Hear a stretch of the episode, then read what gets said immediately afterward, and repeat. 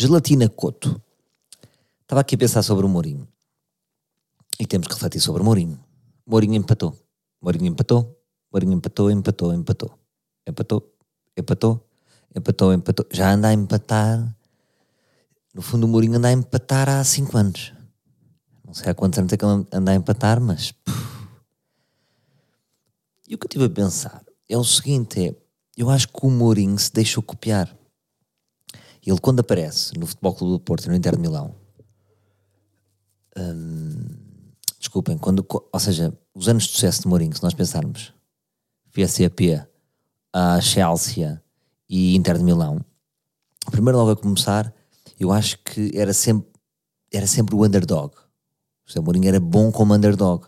Ou seja, não no Campeonato Nacional, que o Porto estava sempre a ganhar, mas na Europa, de repente, o Porto era um underdog, cresceu e, e, ganhou.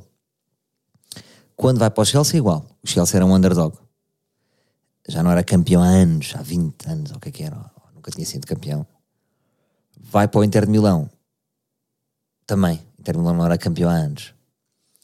Quando o Mourinho é colocado numa situação em que tem que ser, está logo, já tem de ganhar, ou seja, vai para clubes onde é expectável ganhar, Real Madrid, Manchester, ele começa a patinar. Agora achava eu que era só isto. E eu sempre disse assim: não, mas deixa ver, o Mourinho no Real e no Manchester não é para ele. Calma. O Mourinho em Inglaterra, se for para uma equipa tipo Everton ou Tottenham, vai ser o gás. E ele está-me a vacilar. Portanto, obrigou-me a reformular aquela ideia pré-definida que eu tinha sobre o segredo do Mourinho. E o que eu acho é o seguinte: pronto, agora também só Claro que o Mourinho é um grande treinador, mas porquê é que se passa? Porquê é que ele agora não está a ganhar, não é? Porquê é que ele nunca ganha? Nos últimos anos. E o que eu acho é isto. Está tá bem, ganhou uma Liga Europa com o Manchester, porra. Manchester na Liga Europa tem que ganhar. E uma FA Cup. Bom, bom. Eu acho que o Mourinho, quando surge, é um bocado pioneiro naquele estilo treinador novo, treinador com 38 anos, aguerrido, uh, que diz as merdas nas caras dos jogadores e não precisa dos presidentes para dizer, chama os jogadores lá e diz as merdas na cara. Esse era um ADN enquanto treinador dele.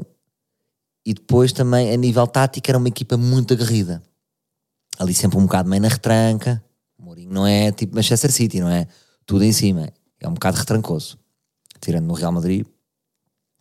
Eu relembro quando o Mourinho foi ganhar, ganhou a Liga dos Campeões jogou em 3-5-2 contra o Barcelona, com o Eto'o a jogar a média direita.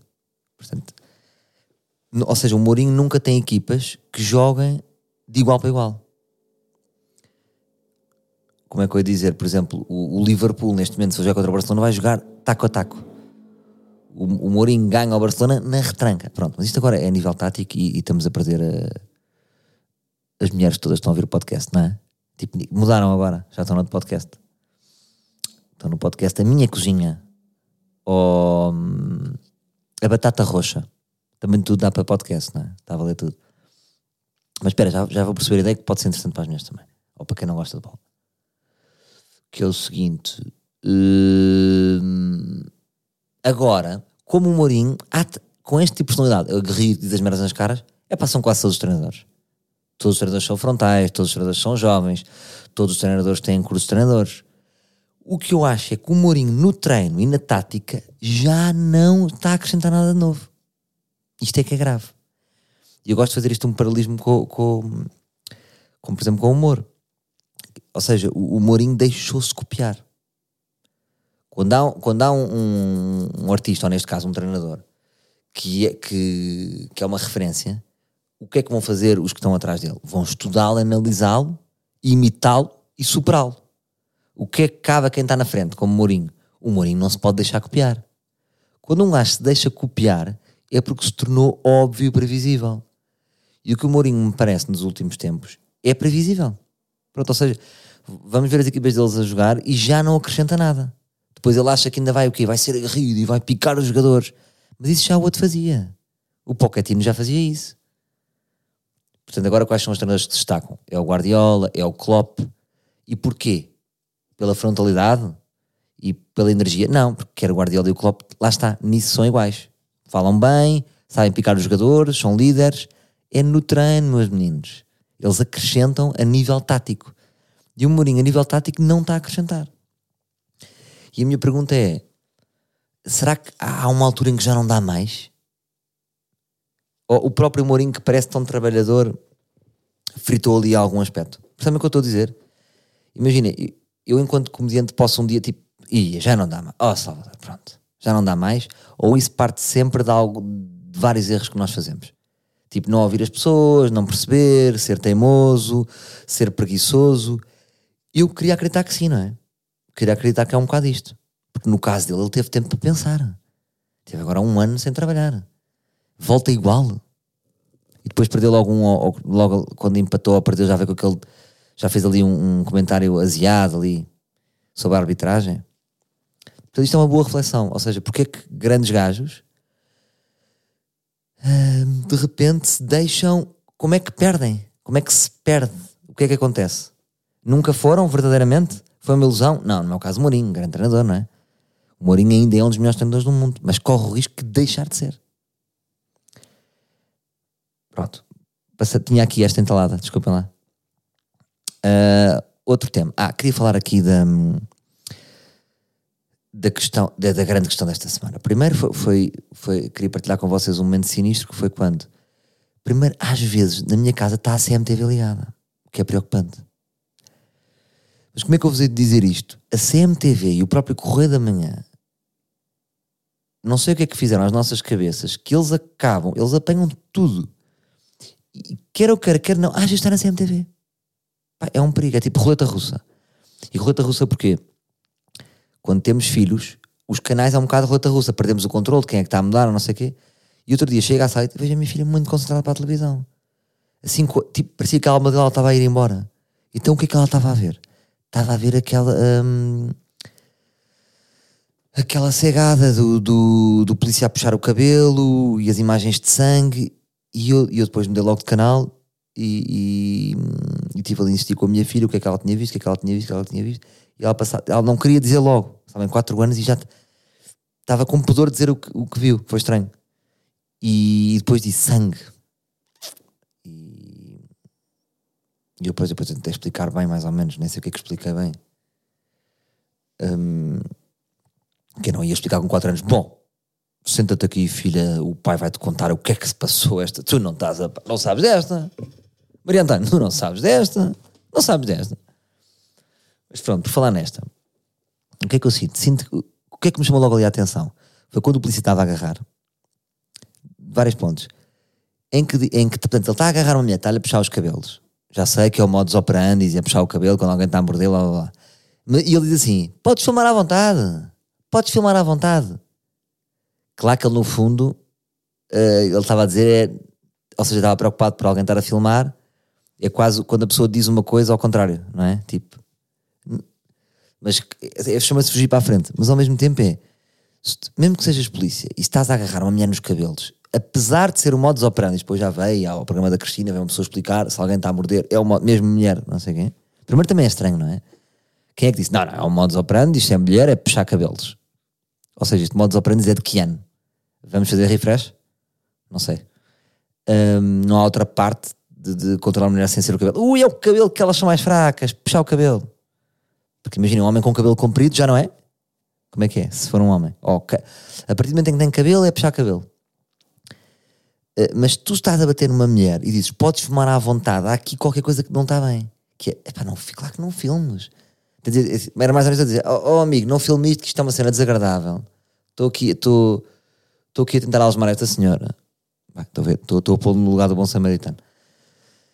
Hipoteticamente, era mais ou menos dizer: pá, não filmem isto, pá, que isto não, não, não é bonito de se ver. Pronto. Agora, o que é que se passa? O que se passou foi que Uh, depois o que se passa no carro também, não é? Primeiro, ou seja, as pessoas dizem não, não foi ali o problema. Pá, logo ali é estranho, não é? Porque é que estás tipo, a fazer um mato ali a uma mulher? Não espera mais daquela polícia também? Que está ali 7 minutos para usar uma mulher?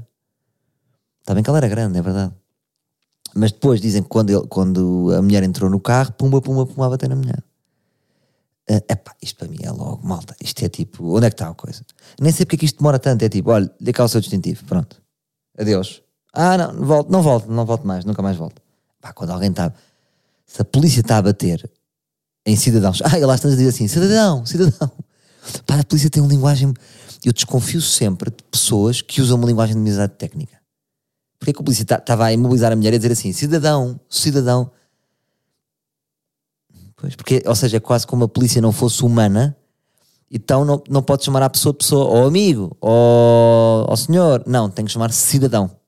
É tudo modus operandi. O modus operandi é puxar o cabelo das mulheres, é meter a mulher no carro, é dar-lhe murros, é não sei o quê. Pronto, depois foi grande a cegada. Depois agora o, dono, o, o motorista do autocarro no dia foi agredido. A senhora já veio dizer que não tem nada a ver. Epá, e acredito lá, claro, claramente não, não estou a ouvir lá dizer assim, vamos dar uma lição a este motorista. Epá, não, depois aquilo sabe-se, ui, agrediram a senhora, pumba. E, mas isto está a ficar descontrolado, malta, porque outro dia fui fui sair à noite e, e assisti a isto. Estavam um casal, aparentemente normal, e um grupo de amigos assim. Amigos que eu não estava bem bem. E de repente esse gajo vem meio bêbado, ou seja, o Uber próprio desse de amigos, e ele para e começa a mexer nas carteiras das pessoas. E, e o gajo assim: Então, está maluco? O que é que você está fazendo? Era Está maluco? O que é que você está fazendo? E ele: O que é que eu estou fazendo? Volta para a tua terra, pá. Ele diz: Eu estou no meu país, cara. Esse é o meu país pensei, como é que. A rapidez com que o gajo. Portanto, o gajo é que mexe nas carteiras do nada e depois volta para a tua terra, pá. Estamos nisto, malta.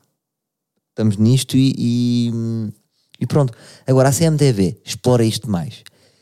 Mas reparem no impacto depois também da CMTV. Esta, esta semana foi a debater isto. Racismo, não racismo, comportamentos da PSP. Com tudo o que tem de mal a CMTV, temos que admitir que tem um lado bom por exemplo, no que toca à violência doméstica, meu, a CMTV não deu tréguas. Sempre que há um gajo que bate uma mulher, lá estão os gajos em cima. Isso é mau? Não. Portanto, também há bons ângulos na CMTV. Agora, pronto, devia haver qualquer coisa para evitar que as minhas. Ou seja, a CMTV não é para toda a família. Ou seja, está mais, estamos mais seguros na Ciclo Notícias, mesmo assim também dão essas imagens, do que na CMTV. Imagina se a minha filha só visse CMTV. Se ela só visse CMTV, como é que seria a cabeça dela? Crescia muito rápido e, e não sei. Ia-me lembrar a laranja, a laranja mecânica quando estão a lavar a cabeça do gajo e só há imagens negativas. Pronto. Agora uma coisa, episódio giro. Isto são quê? São nove. Há bocadinho estava ali, tive, estava a ter um fim de semana aqui um bocado longe da televisão, não sei o quê. Cheguei à televisão e vi, e olha este gajo do PP que ganhou. Deixa-me abrir aqui o link, por causa de uma coisa. Olha este gajo do PP que ganhou. Um, pá, o gajo é, é, novo, tem boa pinta, pá, não, não é aqueles gajos que cheiram a mofo. Deixa-me só pôr aqui, público, novo perfil. Desculpa, público, líder PP. Que eu, eu fui para, para um link aqui que me interessava. Um, e estava no Twitter e disse assim: é pá, porra, finalmente gente nova, porque é, finalmente, gente, o que é que eu disse? Uh, ah, apesar de não ser do CDS, agrada-me agrada-me ver gente nova na política, porque realmente isto já cheira a mofo. Talvez a gente com gente nova chegue lá. Ou seja, mandei um, um tweet completamente intuitivo, sem pesquisar muito sobre este gajo. Uh, porque eu normalmente sou intuitivo nesse pareceu-me boa cara, o gajo pareceu-me como pareceu-me novo. E eu, eu tendo a acreditar por defeito nas pessoas mais novas. E depois venho aqui ver ah, e eu tipo pus o tweet, só tive 4 minutos, depois apaguei. Porque logo, porra, jovem, mas porquê que é jovem se tem pensamento de velho? Outro, porquê que é jovem dizer, ui, quer dizer que o gajo é velho? Abri aqui um, link do público, tive logo que apagar o meu tweet. Epá, porque primeiro já tinha posto há pouco, depois vou manter a minha palavra. Epá, não. Começo a ler e vejo isto. Uh, o advogado é considerado conservador. Só é conhecido como Chicão. Espera, uh, mas não é isto, não é isto, não é isto. Aqui é só a cena do conservador. Temos que ver. Espera aí. Espera, espera, espera, espera. Epá, pronto. Ok, eu não estou a encontrar essa, essa parte, uh, mas sei que ele é, ele é completamente conservador.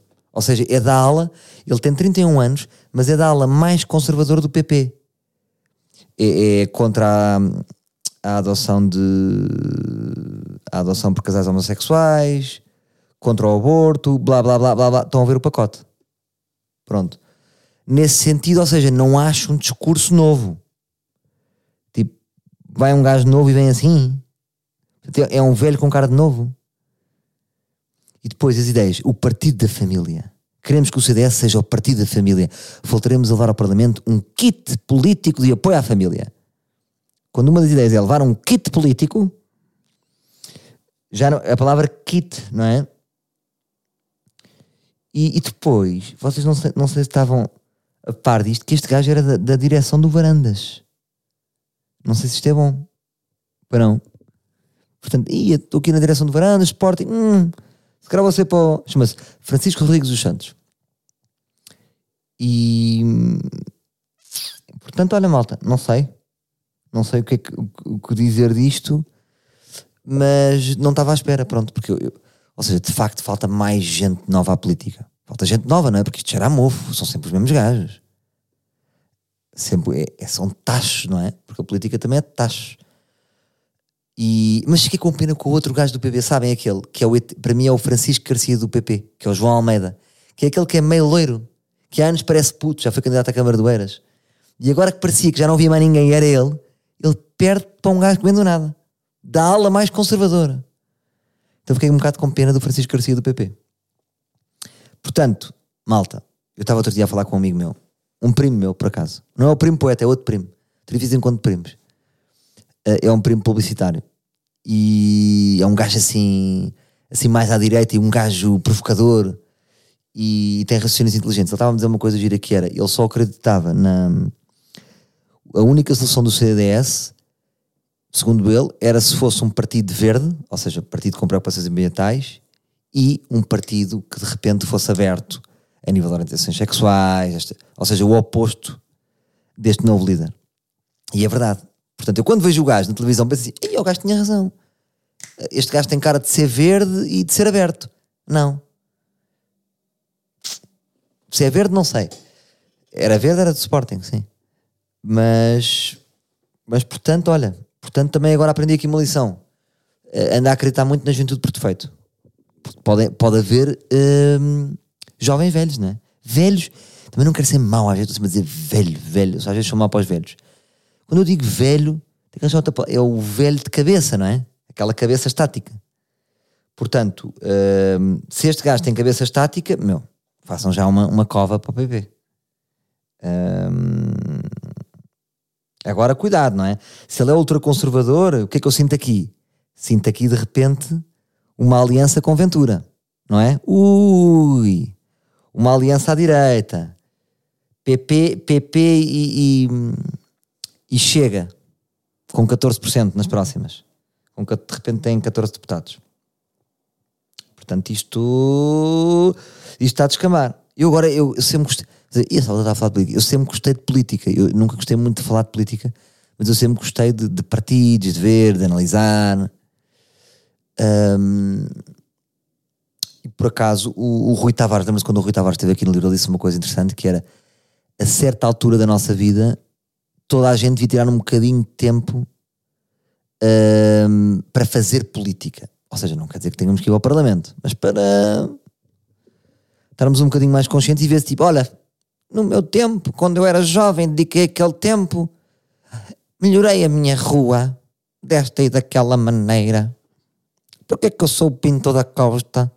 Porque fui ver o espetáculo dos Franco Bastos e estou a fazer a imitação do Pinto da Costa, a musiquinha. Não é assim, mas vocês percebem. E. Hum, então, então morreu o Kobe. Aí a malta. Não estava nada à espera com 48 anos, morre-nos Kobe. Pá, ainda por cima naquela idade, é, eu uma vez já disse isto aqui, que é, ah, tipo, ele morre na idade para ser mito. Morre com 41. Ui. Kobe Bryant, Kobe Bryant, morreu num acidente de helicóptero. Só assim. Morreu este domingo na sequência de um acidente de helicóptero. A tragédia ocorreu em Calabasas, em LA, tendo mesmo resultado a morte de mais quatro pessoas. Tipo, isso também é triste. Nós morrer. Imagina, uma pessoa que está ao lado do Kobe, tipo, não existe, não é? São mais quatro pessoas que nunca ninguém saberá. o TMZ Sports, que é aqueles canais tipo de gossips, diz que a sua esposa Vanessa não estaria a bordo. A informação da morte das cinco pessoas nesta tragédia, entretanto, já foi confirmada pelo LA Country Sheriffs na sua conta de Twitter. Yeah, Sheriff. Porra, ninguém sobreviveu. Agora é assim, malta. Partir... Quantas mais mortes são necessárias para percebermos que o helicóptero é estúpido? O helicóptero é estúpido. Não é eficaz, porque, por exemplo, o avião, não sei se vocês sabem, há maior probabilidade de morrer num carro do que num avião. Agora, num helicóptero, que números são? É pá, não sei. Ou pelo menos se és famoso, já não podes. Ui, é. Se és uma grande estrela mundial e só vês a palavra avionete e helicóptero, já sabes. Já, já nem é azar. Por exemplo, isto é azar. É isto que eu acho. Porque o, o helicóptero não é seguro. Eu acho que daqui a. Se calhar pode, pode ser. Olha, esta morte pode ser uma morte que. O ano passado foi o presidente do Leicester. Leicester, Leicester. Yes. Vale a pena. Vale a pena ser rico. Porque és muito rico, tens muito dinheiro e, e arriscas no helicóptero. Eu se és tão rico, não precisas estar aí de um helicóptero apressadamente para algum lado. Não, se calhar não precisa estar nesse sítio, não é? Porque há esta ideia. Aí nós somos muito ricos. Uh, nós, eu estou-me a pôr na órbita dos ricos. Bem, nós somos muito ocupados, temos de estar aqui. Não, se calhar estás a pensar qualquer coisa mal. Se tu és tão rico, tu podes. Aí é que está. Não precisas de escalar tão rápido. Se calhar não precisas de ir. É aquelas imagens de David Guetta, tipo, fez dois gigs, um na Noruega, outro em Londres e de repente ainda tenho que ir para o México. Ah, então não tens. Ah, não, porque tu és milionário, não tens de ir. Agora, isto é aquelas mortes que há à pressa. Ou da aviona, devíamos dar um concerto na Nicarágua, os mamonas assassinas e de repente havia vento e arriscámos. Não vale a pena, não é? Vocês ricos não vale a pena arriscarem. Agora, neste caso, nem sabemos para onde é que ele ia. E... Mas pronto. Hum, agora, o que é que isto quer dizer em termos práticos? Para além da tristeza que é, que é perdermos este talento, é que vai haver um documentário na Netflix do Cobo. Daqui a uma semana já está. Imagina que agora de repente amanhã havia um documentário no Cobo. Estranho. Era estranho, não era? Era weirdo.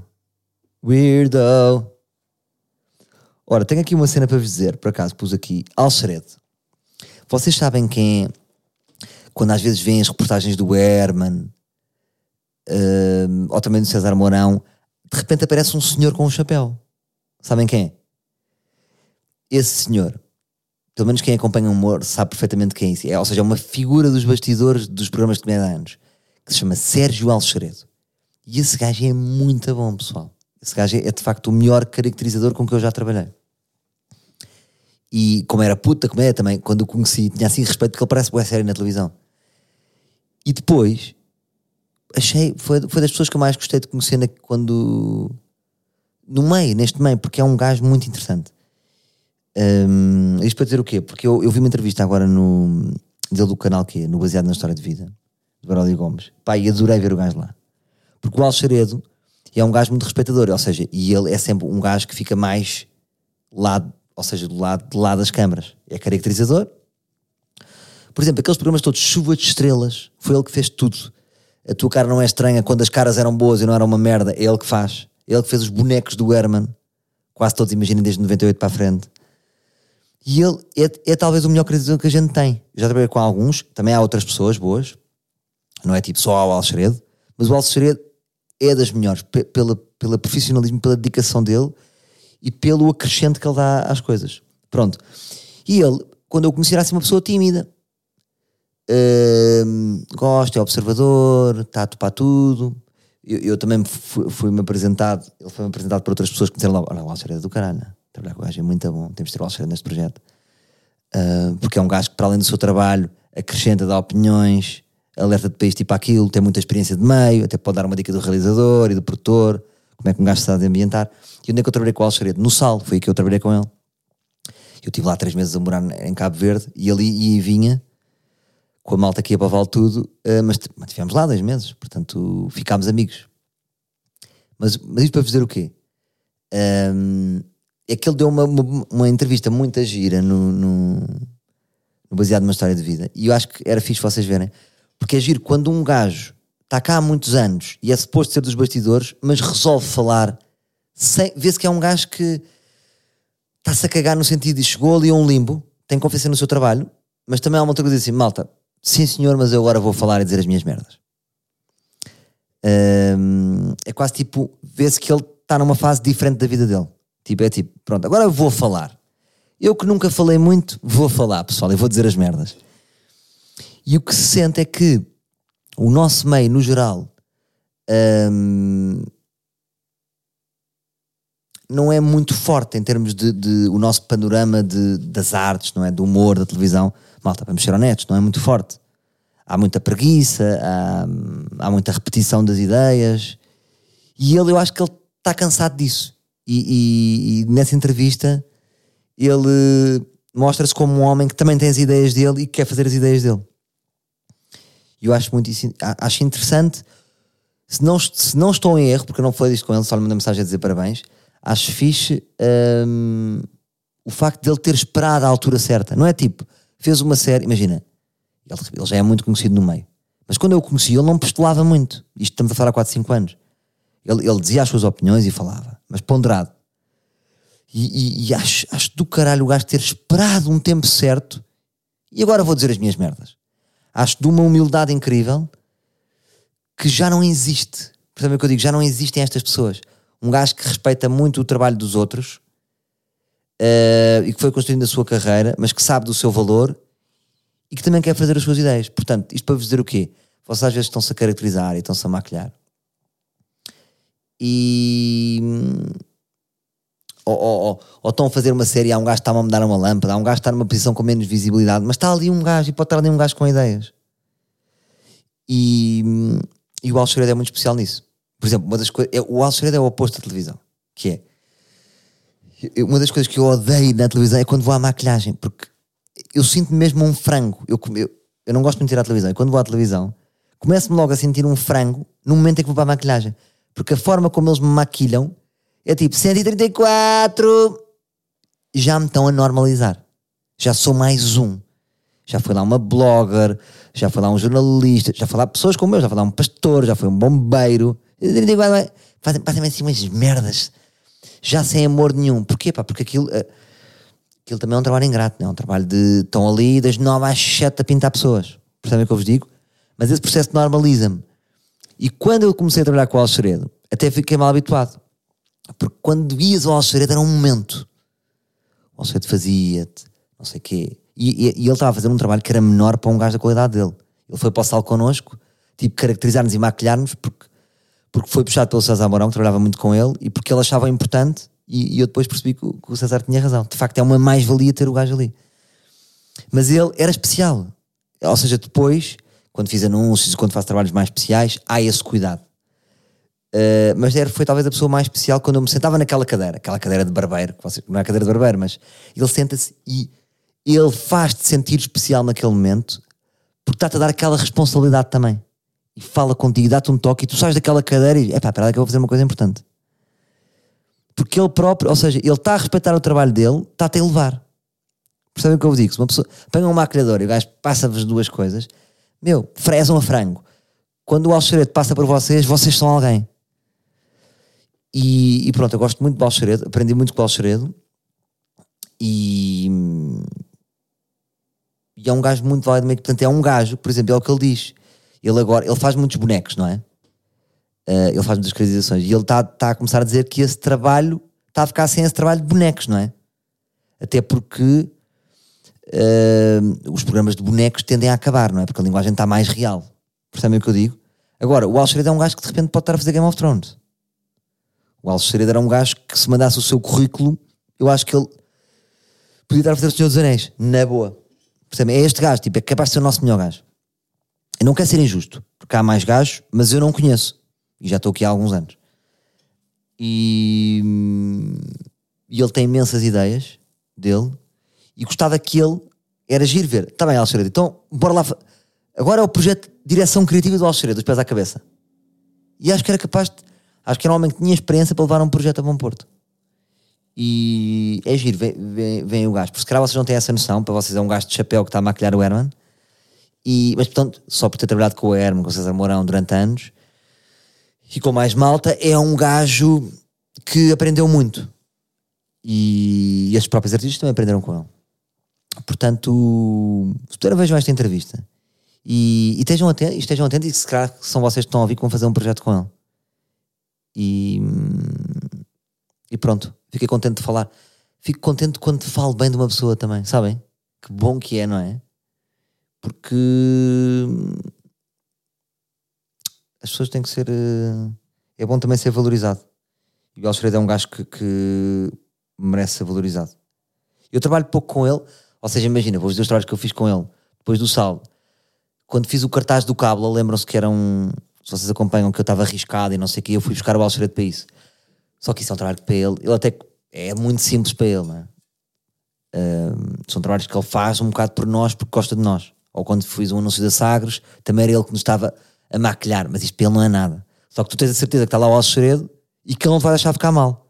Isso é que é a vantagem. Ou seja, se eu levar o Alceredo, eu sei que ele está por mim, porque às vezes imagina, vocês podes ter um realizador e estás tipo careca, ou, ou estás tipo branco, e o realizador está mais preocupado com ele e com a fotografia dele, que isso existe. Isto às vezes há realizadores que só vos veem como um peão e quer um quadro e tu és ali uma peça de engrenagem. Ao levarem uma pessoa de confiança, ao levarem um caracterizador como o Alceredo, eu sei que ele está é comigo. Percebem o que eu estou a dizer? E é capaz, e tem a de dizer assim: para, e de repente parou o realizador porque está a dizer que estou uh, que estou mal maquilhado. Agora, Salvador, que Salvador tem para maquilhar? É para nada, malta, mas pronto. Mas são estas pequenas coisas que nos responsabilizam. Trabalhar com pessoas profissionais que fazem bem o seu trabalho, numa cadeira de, de, de caracterização, pode começar o, o, o, As coisas começam antes de começarem. Eu lembro-me de, um, de um comediante, Silvino Siqueira, uh, Silvino Siqueira, que era um gajo que estava na tieta, que me, que me ensinou isto quando eu fui atuar no Brasil ele disse-me: o espetáculo começa quando tu entras no teatro e com a maneira como tu falas com o senhor da bilheteira. É diferente se chegares arrogante ou diferente se dizeres bom dia, já estás a passar uma energia para o teatro todo. Uh, ele ensinou essa coisa, isso era uma coisa muito gira que era ele ensinou-me, e por acaso aproveito isto para dizer aos, aos comediantes mais putos que eu já reparei num outro show que isto acontece, mas isto, isto às vezes acontece, não tem mal, isto é uma questão de prática, que é eh, falam só para as eh, primeiras três filas e quando começam a fazer salas grandes continuam a olhar para as primeiras três filas, o que torna o espetáculo mais pequeno. E foi esse comediante que me ensinou. Foi preciso ir ao Brasil, repare, nunca ninguém me tinha dito isso, foi preciso ir ao Brasil.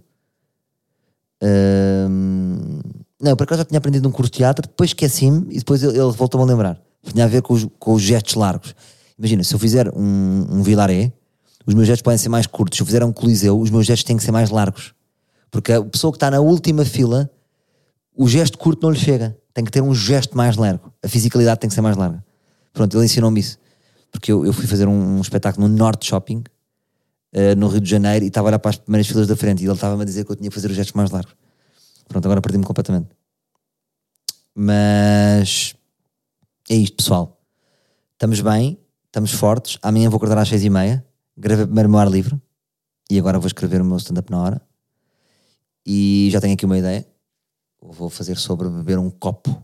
Beber um copo no sítio X. E, e pronto. E tem sido fixe acordar às seis e meia. E como é que é acordar às seis e meia, Salvador? Pessoal, eu não, não acho muita diferença. Porque eu acordava às sete e meia sempre. Acordo às seis e meia. E ao meio-dia sinto que já produzi. Uf, há pessoas que estão a almoçar. Ei, agora vou começar o meu dia. Bem, já estou já no amanhã. Já estou amanhã às sete. Quando for meio-dia, pensem que eu já estou amanhã às sete. E pronto. E deixo-vos com esta. Até para a semana, meus livros.